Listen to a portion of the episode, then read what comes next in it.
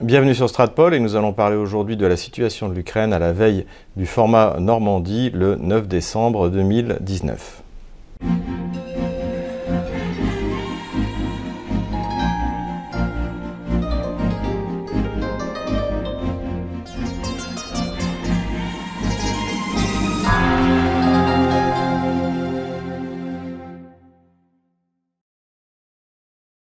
En décembre 2017, nous avions publié une vidéo qui s'appelait L'Ukraine face au mur de 2019. Nous y évoquions le fait que l'Ukraine allait se trouver face à des échéances électorales, financières et énergétiques qui allaient euh, complètement transformer sa situation à la fois sur la scène internationale et sur la scène intérieure tous ces murs donc de 2019, eh bien, elle les a percutés ou euh, euh, l'ont percuté des, gens qui étaient très en vue pourtant à l'époque nous avons cette vidéo, comme l'ancien président désormais, Petro Poroshenko, qui a essuyé une cuisante défecte électorale en ne recueillant pas plus de 25% lors du deuxième tour des élections présidentielles qui ont eu lieu en milieu d'année. Depuis, le nouveau président, Vladimir Zelensky, est arrivé au pouvoir et a tenté plus ou moins d'améliorer à la fois sa relation avec Moscou et en même temps de régler le problème pour lequel il avait été élu principalement avec une large majorité, entre 73 et 75% c'est-à-dire la guerre civile ukrainienne. On peut dire que la relation avec Moscou s'est légèrement améliorée dans la mesure où il y a eu l'été dernier un échange de prisonniers. Donc les prisonniers en fait étaient des,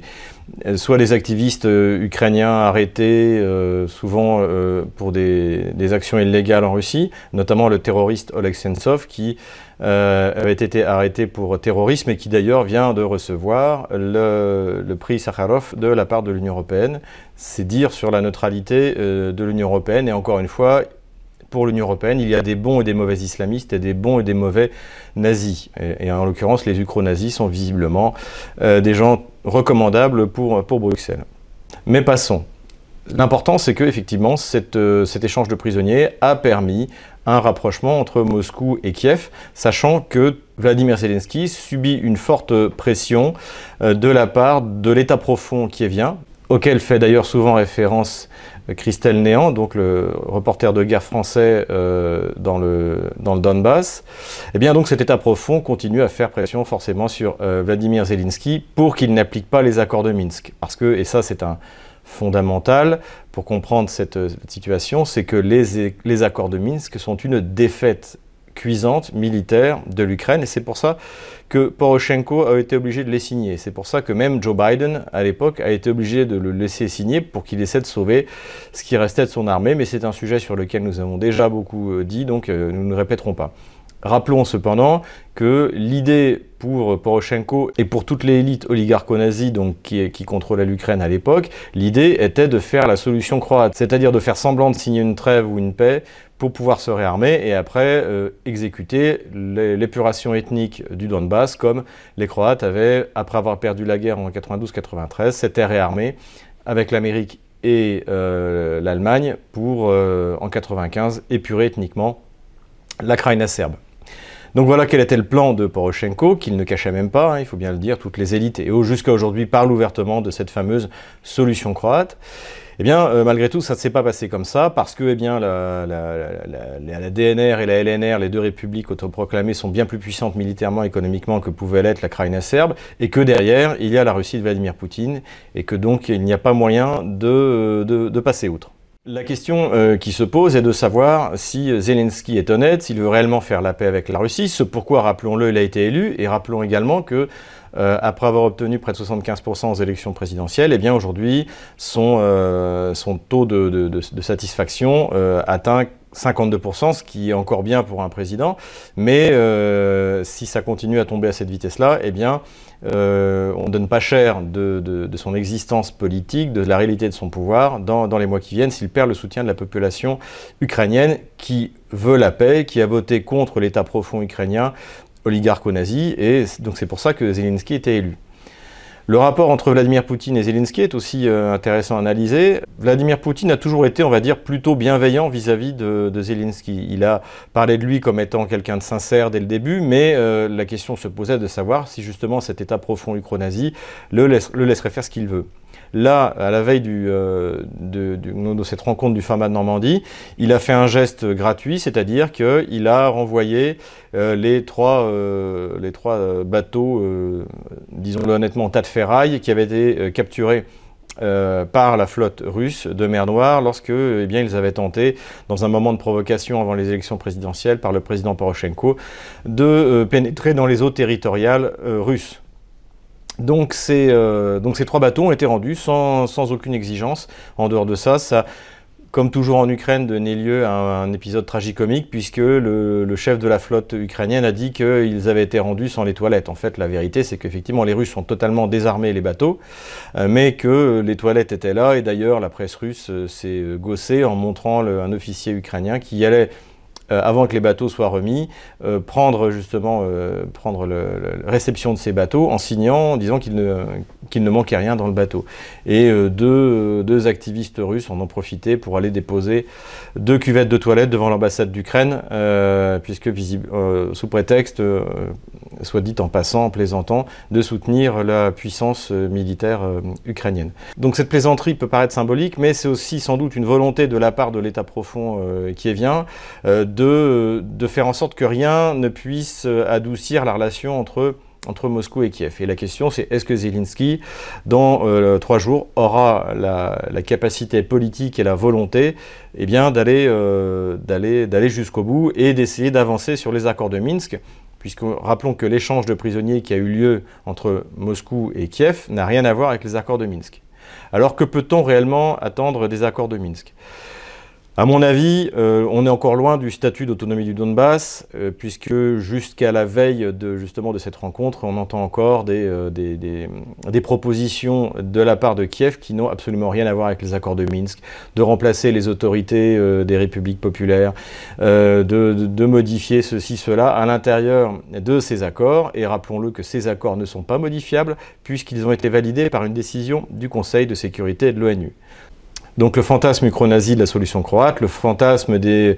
des autorités kieviennes de modifier euh, les, les, accords de Minsk, la chronologie des accords de Minsk, eh bien, paraît euh, peu probable. D'autant plus que et l'Allemagne et la France ont envie d'avancer sur le dossier. L'Ukraine aujourd'hui fatigue tout le monde et euh, il n'est pas dit que les, euh, cette fois-ci, les autorités françaises et allemandes euh, ne se soient pas décidées à déjà lire les accords de Minsk, à se rendre compte que dans les accords de Minsk, encore une fois, il y a une chronologie, que la restitution des frontières de l'Ukraine arrive en tout, tout au bout du processus, c'est-à-dire d'abord amnistie générale, échange de prisonniers, statut d'autonomie du Donbass et élection sous contrôle euh, de, l'OSCE. Donc tout ça, évidemment, la clé, c'est le statut d'autonomie du Donbass, ce que pour l'instant Kiev ne veut pas donner. Mais ce qu'on peut attendre du format Normandie, en dehors du fait que, bien, en l'acceptant, Vladimir Poutine apporte son aide à, à, Vladimir Zelensky, qui encore une fois est de plus en plus désavoué par la population qui a cru en lui,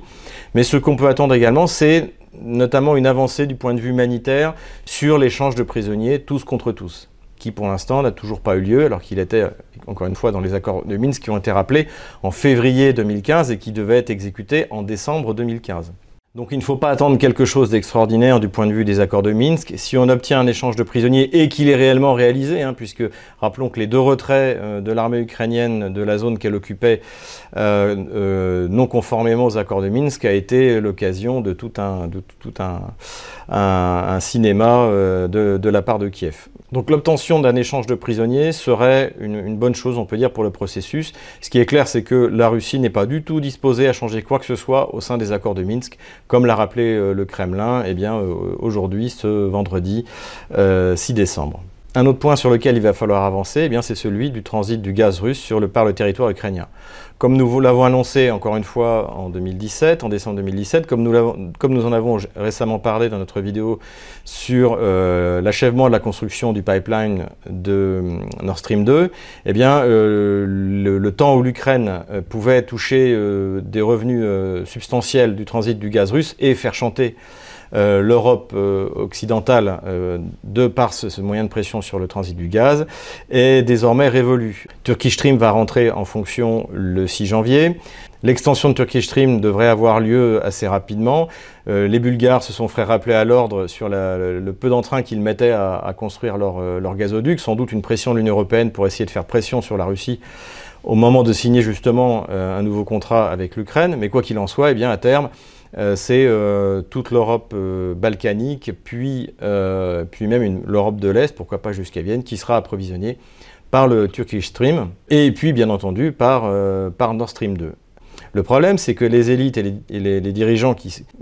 ont, été mis à, la tête de Naftogaz eh ont fait appel à des agences de lobbying euh, euh, américaines euh, ou occidentales, notamment le Yorktown Solution, dont on entend parler, puisqu'ils maintenant ils prennent la parole en Naftogaz, et que évidemment tous ces instituts ont coûté une fortune à Naftogaz, que en plus les dirigeants de Naftogaz espèrent un bonus dans le cas où ils arrivent à extorquer euh, les 2 milliards et demi euh, à Gazprom et que évidemment ces groupes de lobbying euh, américains seront rétribués également à la commission sur les sommes qui seront recouvrées de Gazprom. C'est pour cela que eh le dossier sur le gaz n'avance pas, parce que les dirigeants de Naftogaz eh bien, attendent leur bonus sur leur victoire judiciaire sur Gazprom. Le temps, comme d'habitude, joue pour la Russie, puisque le contrat que les Russes ont avec euh, Naftogaz se termine le 31 décembre, et que euh, les Russes considèrent que c'est désormais aux Européens, essentiellement les Français et les Allemands, à faire pression sur l'Ukraine pour qu'ils signent euh, le contrat que, veulent les Russes, c'est-à-dire le renoncement à ces prétentions idiotes, et en revanche en accordant un rabais de 25% pour, pour l'achat du gaz. Il faut ajouter que euh, non seulement le temps joue en faveur des Russes, mais également les circonstances. La Russie vient d'ouvrir son gazoduc Force de Sibérie avec la Chine. Elle vient d'annoncer la construction d'un deuxième gazoduc. Ce gazoduc va lui apporter des revenus euh, conséquents. Et de plus, ses réserves de change actuelles permettraient facilement à la Russie de se passer du transit euh, gazier ukrainien en utilisant ben, soit ses réserves, soit en, en utilisant au maximum eh euh, les, euh, les, moyens de contournement euh, dont, Moscou dispose pour, pour livrer son gaz à l'Europe occidentale. Donc c'est vraisemblablement la dernière fois que l'Ukraine et Naftogaz peuvent se permettre de faire un chantage à l'Europe sur le transit du gaz. Alors Vladimir Poutine vient de le promettre, le transit du gaz par l'Ukraine se poursuivra, mais il rapportera évidemment beaucoup moins d'argent puisqu'il y aura de la concurrence et que dans ce domaine-là comme dans l'autre, eh bien, ce sont des appels d'offres qui, permettent de définir le, prix du transit. Or, avec toute la concurrence que nous avons évoquée dans notre vidéo sur la délivrance du gaz russe, eh bien, euh, les revenus dont va disposer l'Ukraine euh, vont substantiellement baisser et ils vont surtout être destinés à maintenir en fonction le système gazier ukrainien pour lui permettre euh, toujours de recevoir le gaz russe dont elle dépend et dont elle dépendra encore plus euh, à l'avenir. Voilà un peu ce que l'on peut attendre euh, donc de, cette rencontre au format Normandie, sachant qu'il semble que réellement Emmanuel Macron et une partie de, de son entourage aient l'intention d'avancer dans la, on va dire, le rapprochement avec la Russie alors même si on a toujours des, déclarations d'Emmanuel Macron euh, en même temps, comme pendant sa campagne électorale, c'est-à-dire que la Russie euh, est un danger mais en même temps un partenaire. Donc évidemment, on n'est pas, euh, dans la grande diplomatie. Mais cela dit, il y a quand même une sincère volonté d'Emmanuel Macron, fortement isolé aujourd'hui, à la fois au sein de l'Union européenne face à l'Allemagne, à la fois sur la scène internationale face, à Trump, face à Bolsonaro, même parce que le Brésil représente aujourd'hui une, puissance euh, euh, qu'il faut prendre en compte, eh bien, euh, donc, il y a une volonté qui va être intéressante d'observer à ce, moment, si elle est réelle ou pas, si Macron a les moyens de lutter contre ce qu'il appelle lui-même son État profond, hein, qui ne veut pas que la France se réconcilie avec la Russie. c'est ce que nous allons voir. Alors la partie pour Emmanuel Macron ne sera pas aisée, puisqu'il a face à lui à la fois le ministère de la Défense et à la fois le ministère des Affaires étrangères, qui est euh, contrôlé totalement par des lobbies, euh, des lobbies atlantistes très puissants, euh, dont nous avons déjà parlé, notamment bah, avec la Fondation pour la recherche stratégique, hein, où on retrouve Bruno Tertrais, qui fonctionne comme un agent au service d'une puissance étrangère, c'est-à-dire les États-Unis, euh, et ajoutons aussi qu'il y a au Quai d'Orsay un lobby euh, extrêmement puissant qui est le lobby homosexualiste, qui considère la Russie comme l'ennemi numéro un, euh, puisque, eh avec la Hongrie, elle tient tête face au totalitarisme LGBT qui essaie d'imposer ses règles et ses lois sur notre continent depuis, la fin des années 80. Mais ça, ce, ce sera l'objet d'une autre, autre vidéo. Donc voilà, deux choses importantes à observer lors de ce format Normandie la capacité ou l'incapacité de Vladimir Zelensky à mettre fin à la guerre civile en Ukraine, et de l'autre côté, la capacité ou l'incapacité d'Emmanuel Macron de, euh, de lancer un processus de rapprochement avec la Russie. Terminons par ce point commun entre Emmanuel Macron, Donald Trump et Vladimir Zelensky, c'est qu'ils ont tous les trois affaire à un État profond extrêmement puissant à l'intérieur de leur État, qui un ordre du jour qui est totalement différent euh, de celui eh bien, de, de ces trois présidents, et notamment dans la relation avec la Russie. Si cette vidéo vous a plu, n'hésitez pas à mettre un pouce bleu, n'hésitez pas à vous inscrire à notre chaîne YouTube qui a battu euh, ses records euh, cette année. Merci à vous, merci de votre fidélité. Et puis n'hésitez pas à faire un don, les coordonnées de notre compte PayPal seront en description de cette vidéo.